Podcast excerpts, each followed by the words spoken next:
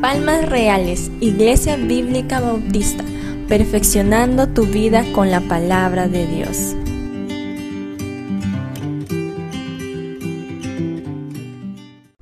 Recuerdo, hermanos, en mis tiempos de juventud, eh, que todos los sábados, después de una semana de constante estudio, eh, se, nos ordenaba en la Academia Premilitar asistir a un complejo deportivo que se encuentra en el distrito de Ate, el famoso eh, complejo deportivo Cahuide.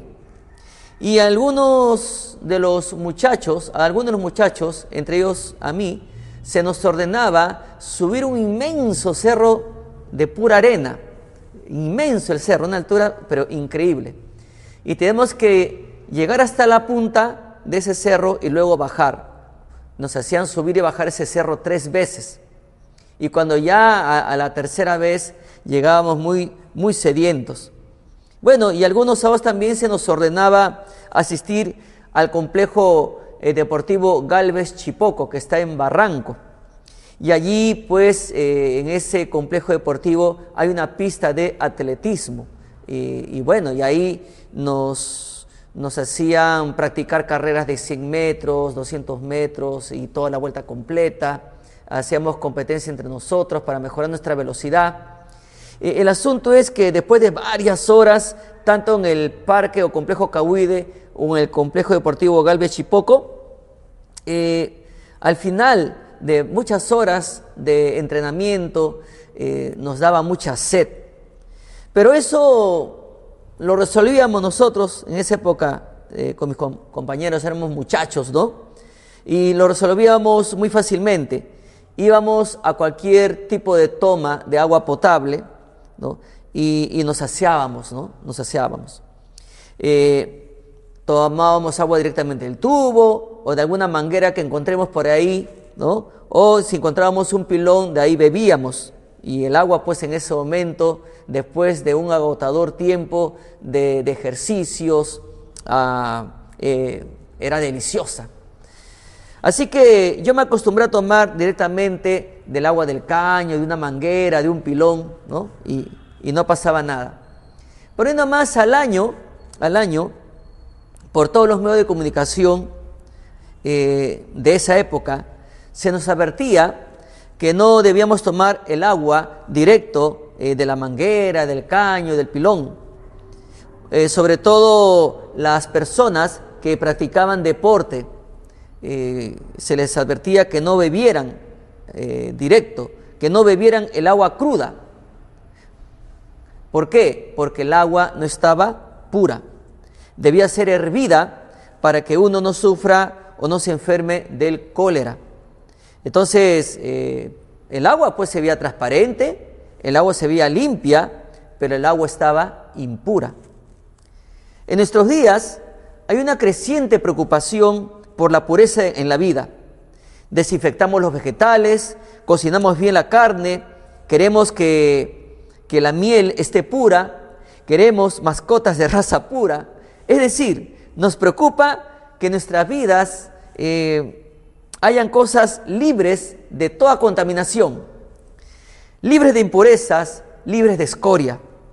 Queremos las cosas limpias, sin alteraciones y tal como originalmente deben ser.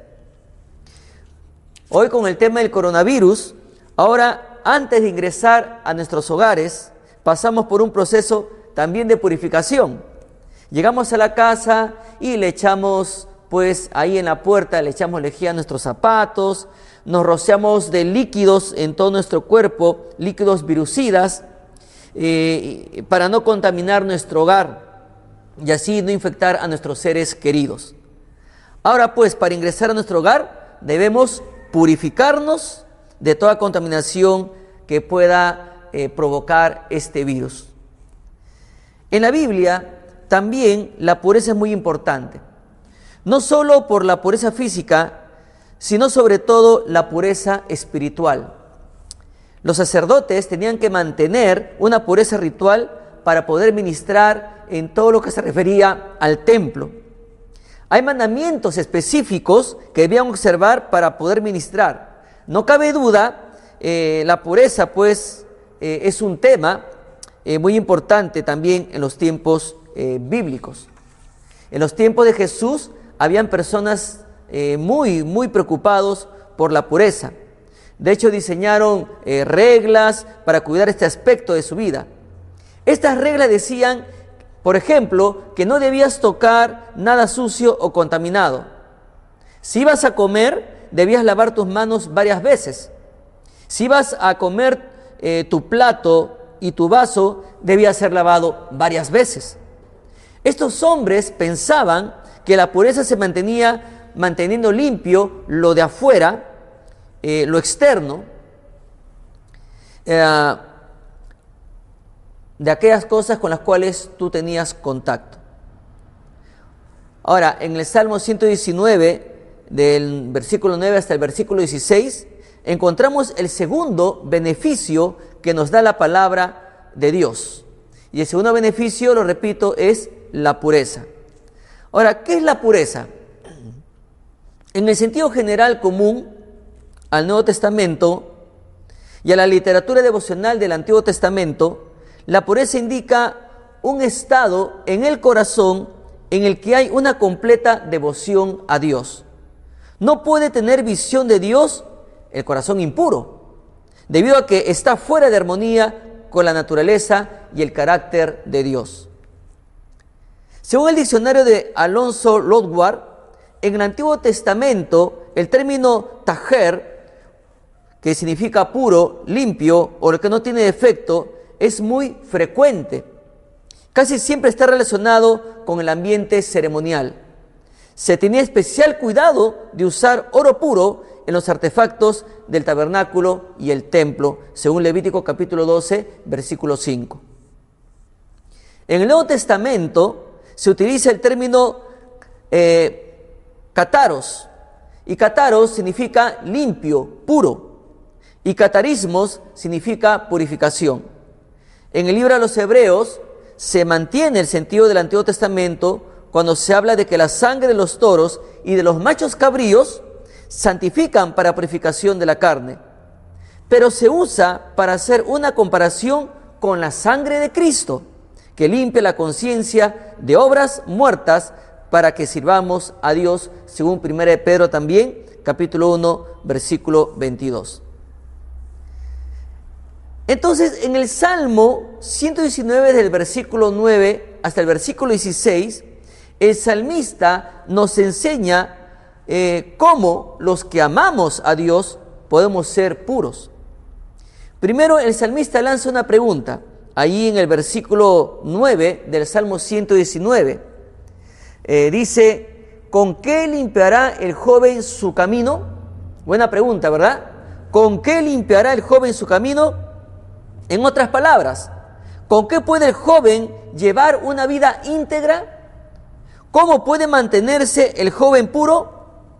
Entonces, en esta porción eh, de la palabra de Dios que encontramos en el Salmo 119, el salmista pues nos compartirá tres consejos, tres consejos que a la vez son consejos en los cuales nos van a llevar a tomar tres decisiones. Y estas tres decisiones nos va a llevar a qué? A a ver resultados en nuestra vida si es que seguimos o tomamos estas tres decisiones. Entonces el salmista nos va a compartir tres consejos que nos va a llevar a tomar tres decisiones que él tomó y ser resultados por cumplir estas decisiones. Y la primera, la primera es, decide vivir la palabra de Dios. Y lo encontramos en el versículo 9 en la segunda parte, porque la pregunta es, ¿con qué ¿Con qué limpiará el joven su camino? Y pues la respuesta es con guardar tu palabra. Y cuando hablamos de guardar, nos referimos a vivir, nos referimos a practicar, nos referimos a obedecer, a cumplir en nuestra vida los consejos, las ordenanzas de Dios para nuestro beneficio. Esto implica una acción permanente en la cual no se debe bajar la guardia. La única manera en que un creyente puede limpiar o purificar su vida es guardando o cumpliendo la palabra de Dios. El creyente debe prestar atención a su camino para estar seguro que está andando según la palabra de Dios. Esto requiere fijar cierta actitud en el corazón. Ahora, esta actitud en el corazón es una actitud decidida a ajustar el curso de la propia vida en todo aspecto que no esté de acuerdo con la palabra de Dios. Jesús dijo en Juan capítulo 17, versículo 17, santifícalos en tu verdad, tu palabra es verdad. Eh, uno tiene que recurrir a la palabra de Dios, hermano, hermana. Uno tiene que insistir. Uno no debe dejar de leer la palabra de Dios y guardarla, o sea, obedecerla, cumplirla. Nosotros siempre estamos retándole a usted a que tenga un devocional permanente para que usted pueda conocer más al Señor, para que usted pueda conocer más la voluntad del Señor, para que usted pueda descubrir a través de las escrituras lo que le agrada y no le agrada al Señor para que usted pueda descubrir en las escrituras más acerca de la persona de Cristo, más acerca de la persona de Dios, más acerca de la persona del Espíritu Santo. ¿Qué nos enseña la Biblia sobre el pecado? ¿Qué nos enseña la Biblia sobre la desobediencia? ¿Qué nos enseña la Biblia sobre la obediencia?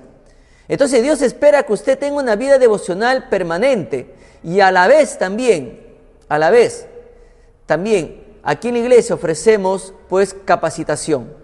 Ya más adelante hablaremos sobre eso. Pero Dios, Dios desea que nosotros guardemos su palabra. ¿Por qué? Porque su palabra nos purifica, su palabra nos santifica.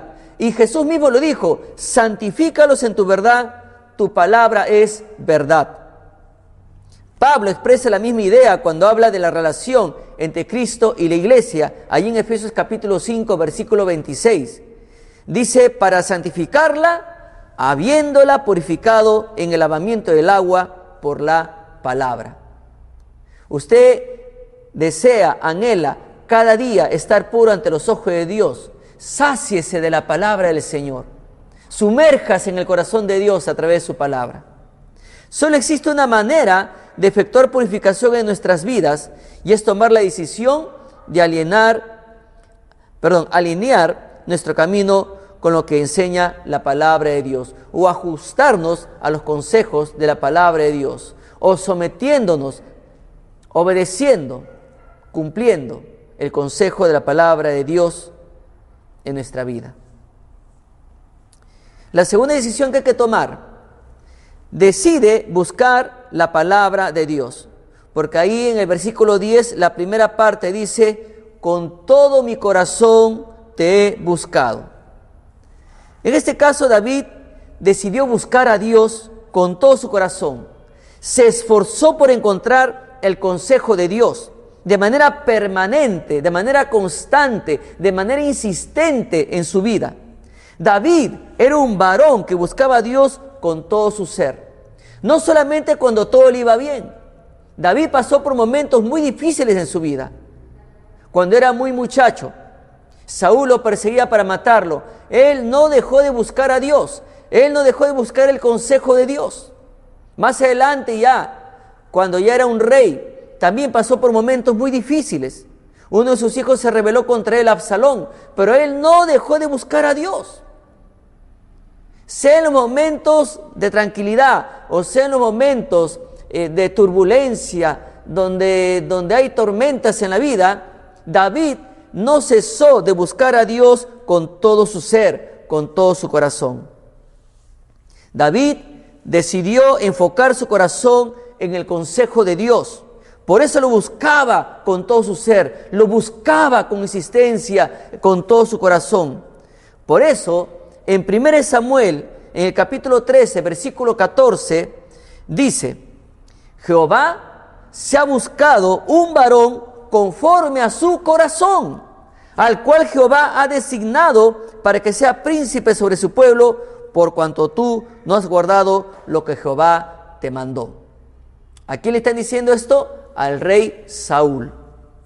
El rey Saúl decidió no buscar el consejo de Dios, más bien decidió inclinar su corazón al pecado, decidió inclinar su corazón a cosas vanas, decidió inclinar su corazón a lo que ofende a Dios, eh, decidió inclinar su corazón a los ídolos, decidió inclinar su corazón al paganismo.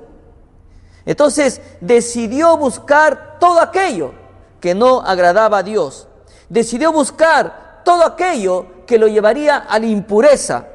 Pero David tenía un corazón conforme al corazón de Dios, porque decidió de manera permanente, de manera insistente, buscar el consejo de Dios con todo su corazón.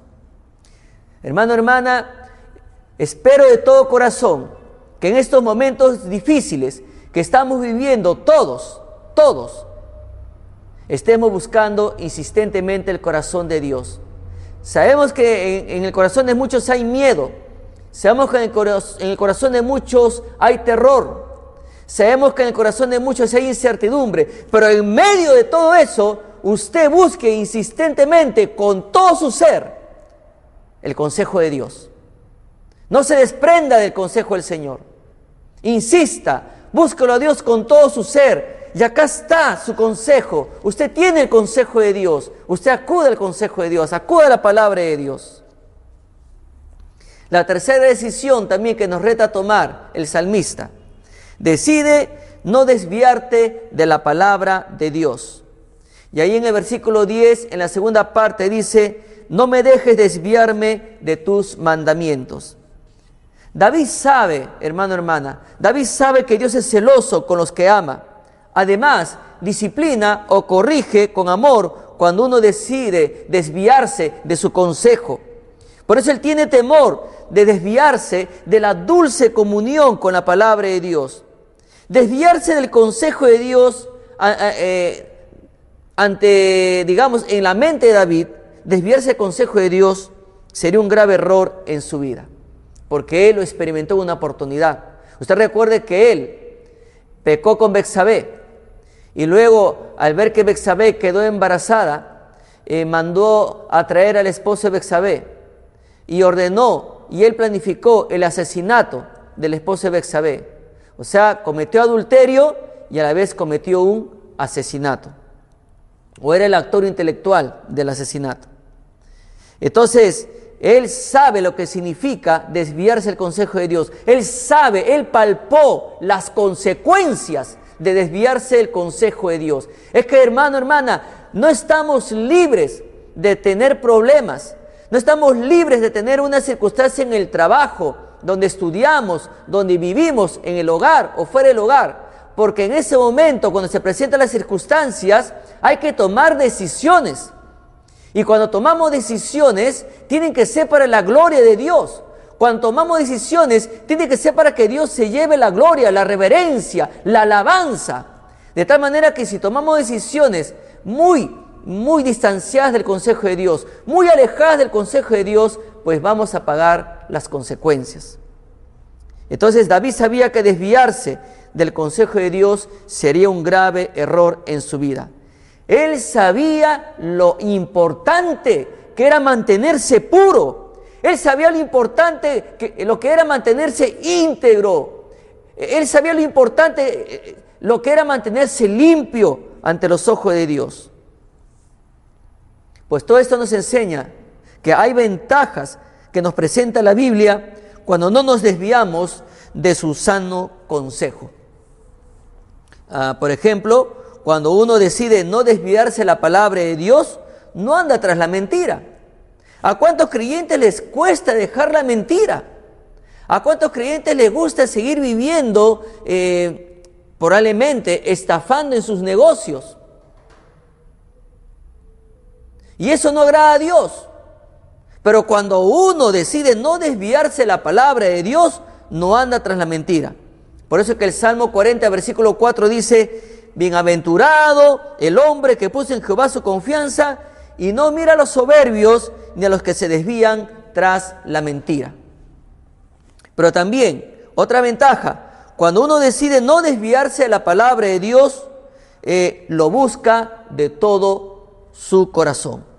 Lo busca con todo su corazón. Por eso el Salmo 119, versículo 110 dice, con todo mi corazón te he buscado, no me dejes desviarme de tus mandamientos. Espero que usted esté buscando a Dios con todo su corazón. Otra ventaja, otra ventaja, cuando uno decide no desviarse de la palabra de Dios, no cae en el engaño de la falsa doctrina. Hay muchos falsos maestros en todo lugar, pero también hay muchos falsos maestros que ponen sus, sus enseñanzas en el Internet. Y si usted no está preparado, usted va a ser engañado fácilmente. Y ahí en 1 Timoteo en el capítulo 1, versículo 16, dice lo siguiente, como te rogué que te quedases en Éfeso cuando fui a Macedonia para que mandases a algunos que no enseñen diferente doctrina, ni presten atención a fábulas y genealogías interminables que acarrean disputas más, eh, más bien que edificación de Dios que es por fe. Así te encargo ahora, pues el propósito de este mandamiento es el amor nacido de corazón limpio y de buena conciencia y de fe no fingida, de las cuales cosas desviándose algunos se apartaron a vana palabrería, queriendo ser doctores de la ley, sin entender ni lo que hablan ni lo que afirman. Acá el Señor nos insiste que pues nos sumerjamos en su palabra, para no caer en la trampa de la falsa doctrina para no caer en estas fábulas, en estas genealogías interminables que más bien eh, producen divisiones, producen pleitos en vez de edificación. Por eso que él le encarga, ¿no? Pablo le encarga a Timoteo, ¿no? Que pues que predique la palabra, que capacite a los hermanos. ¿Por qué? Porque cuando uno está saciándose la palabra de Dios con responsabilidad, uno va a actuar con corazón limpio, uno va a actuar con buena conciencia, uno va a actuar con una fe no fingida, producto de lo que la palabra de Dios está abriendo en su corazón.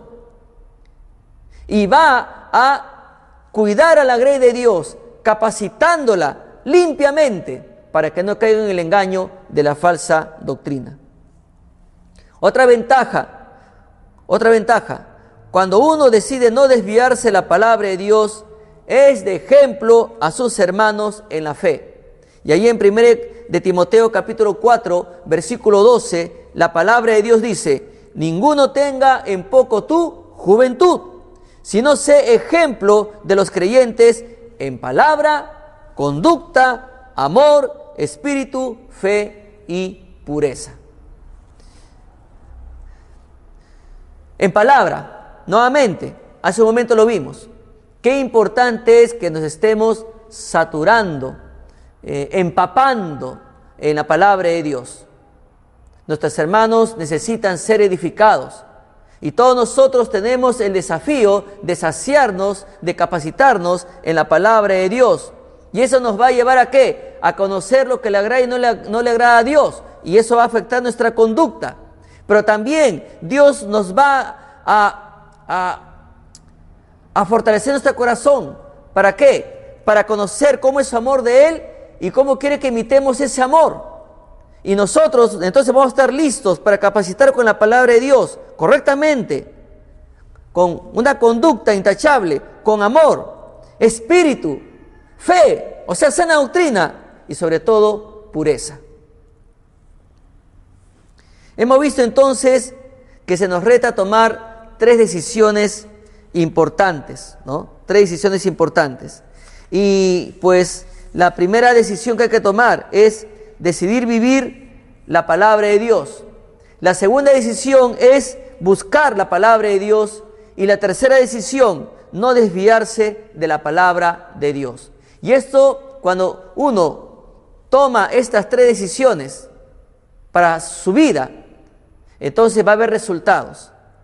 Y, es por eso que en cuarto lugar tenemos ahí los resultados por tomar buenas decisiones para estar puro. El primer resultado que nos presenta eh, David en esta porción del Salmo 119 lo encontramos en el versículo 11. Dice, en mi corazón he guardado tus dichos para no pecar contra ti. El primer resultado de tomar estas tres decisiones es que uno, uno eh, va a obedecer. Por eso ahí, eh, ahí dice en la letra A, obedeces la palabra del Señor. Ese es el primer resultado. obedeces la palabra del Señor. Y es por eso que, repito el versículo, en mi corazón he guardado tus dichos para no pecar contra ti. O sea, el salmista ajustará su camino para ajustarse a la palabra de Dios. Ahora, yo le pregunto a usted en esta noche, ¿está su corazón decidido a ajustarse a la palabra de Dios de manera permanente? Ahora, para ello es bueno memorizar la palabra de Dios para tenerla presente en nuestro corazón en todo tiempo. Porque nadie está libre de tentaciones, nadie está libre de problemas, nadie está libre tampoco de, de disfrutar los buenos momentos. Pero en todo tiempo hay que estar preparados con la palabra de Dios. Josué capítulo 1 versículo 8 dice lo siguiente, nunca se apartará de tu boca este libro de la ley, sino que de día y de noche meditarás en él para que guardes y hagas conforme a todo lo que en él está escrito, porque entonces harás prosperar tu camino y todo te saldrá bien. En el Salmo capítulo 1, versículo 2, dice lo siguiente, sino que en la ley de Jehová está su delicia, y en su ley medita de día y de noche. Pues cuando uno memoriza la palabra de Dios con responsabilidad, ocurre algo maravilloso también el gran consolador le hará recordar en todo momento todo lo que usted ha estado estudiando y memorizando. En Juan capítulo 14, versículo 26 dice lo siguiente, mas el consolador, el Espíritu Santo, a quien el Padre enviará en mi nombre, Él os enseñará todas las cosas y os recordará todo lo que yo os he dicho. Es, estas son las palabras del Señor Jesús que les mencionó a sus discípulos. Pero también otro resultado que encontramos, que nos presenta eh, el salmista David. Otro resultado por tomar eh, estas decisiones. Eh, el segundo resultado es que bendices al Señor por su palabra. Y en el versículo 12 dice lo siguiente, bendito tú, oh Jehová, enséñame tus estatutos.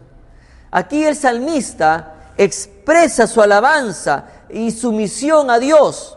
El verdadero aprendizaje, mi estimado hermano, mi estimada hermana, comienza cuando uno le permite a Dios enseñarle. De otra manera, pues el aprendizaje se torna en un mero ejercicio intelectual. Y yo le pregunto a usted, ¿qué plan tiene usted para leer la Biblia? A mí me da gusto, yo conozco algunos hermanos que tienen un plan de lectura para leer la Biblia en un año. Otros se toman el reto de leer la Biblia completa dos veces al año. Otros se retan más, tres, cuatro, cinco veces al año. Entonces, ¿qué plan de lectura tiene usted para la palabra de Dios? ¿Qué, plan tiene? Porque eso es una manera de bendecir al Señor también. ¿ah? Eh, buscar que el Señor le enseñe a uno. Ahora, cuando usted le pide a Dios que le enseñe, ¿Sabe lo hermoso que ocurre? Usted le está pidiendo al Señor pues que alimente su corazón. Otro resultado, cuando uno toma pues estas tres decisiones que presenta David, proclamas la palabra del Señor. Por eso que en el versículo 13 dice, con mis labios he contado todos los juicios de tu boca. O sea, Dios no solo desea que aprenda su palabra, sino que le enseñes también a otros. En 2 Timoteo capítulo 2, versículo 2, dice lo siguiente, lo que has oído de mí ante muchos testigos, esto encarga a hombres fieles que sean idóneos para enseñar también a otros. Esto es un llamado serio a todo creyente a comprometerse pues al discipulado bíblico se ha iniciado la primera etapa del discipulado bíblico a cargo de nuestro hermano César Medrano. Le animamos para que usted pueda ingresar a esta primera etapa del discipulado bíblico. Hay un buen grupo, hermanos, que está pues eh, estudiando la palabra de Dios a través del Zoom. Usted contáctese con el hermano César Medrano o con nuestro hermano eh, Jonathan eh, él está viendo la parte académica. Entonces, usted contáctese con ellos, aprenda, crezca en la palabra de Dios. Eh, si nuestros hermanos no son capacitados si nuestros hermanos no son enseñados, no podrán enseñar a otros.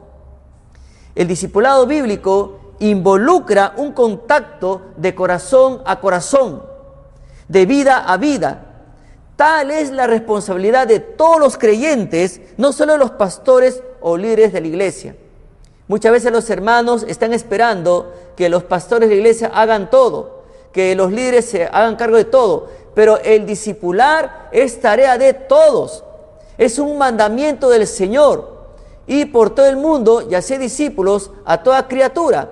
No está dejándole ser responsable a los apóstoles, ni a los que estaban siendo enseñados por los apóstoles, sino a todos los que habían creído en Él. Esa en ese momento, cuando el Señor, antes de ascender al cielo, habían 500 creyentes. Y la orden fue para todos aquellos, no solamente para los apóstoles, sino para todos los que estaban ahí viéndolo a Él. La orden fue para todos. Y hoy, si usted ha sido ganado para Cristo, usted tiene que disipular. Es la mejor manera de proclamar el mensaje del Señor. Y cuando usted disipula, usted está transmitiendo vida, usted está transmitiendo la voluntad del Señor a esta persona y esta persona lo hará con otro. Pero si usted no está disipulando, usted no le está dando fruto al Señor. Usted está estancado en su vida cristiana. La actitud del corazón se fija para obedecer la palabra de Dios. Se guarda en el, corazón a medida que el creyente la devora, la disfruta con desesperación. La sumisión al señorío de Cristo y la alabanza de corazón crean un ambiente en el cual eh, se aprende la palabra de Dios. Y producto de eso, Dios cambia y purifica el corazón. Hermano, le animo para que usted, si no ha entrado el discipulado bíblico, comience.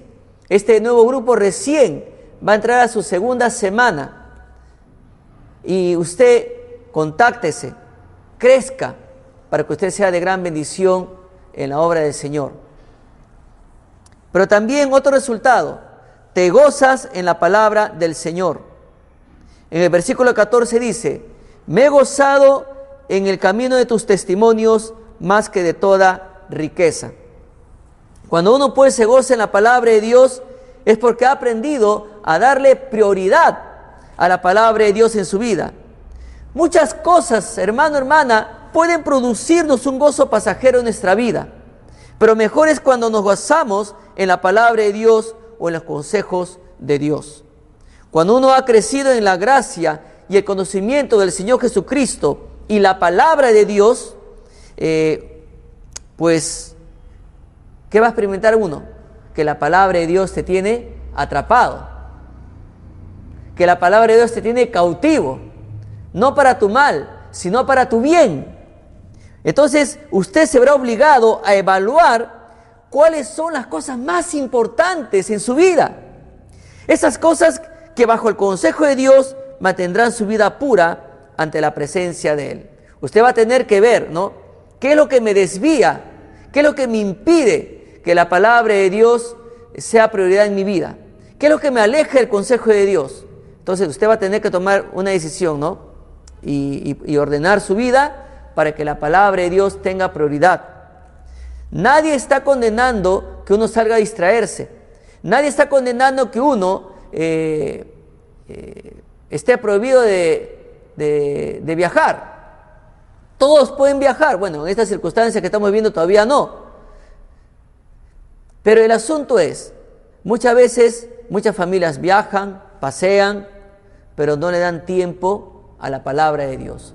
Muchos se esfuerzan en estudiar, lo cual no es malo, sacar más grados, lo cual no es malo, pero ya la palabra de Dios no es prioridad en su vida.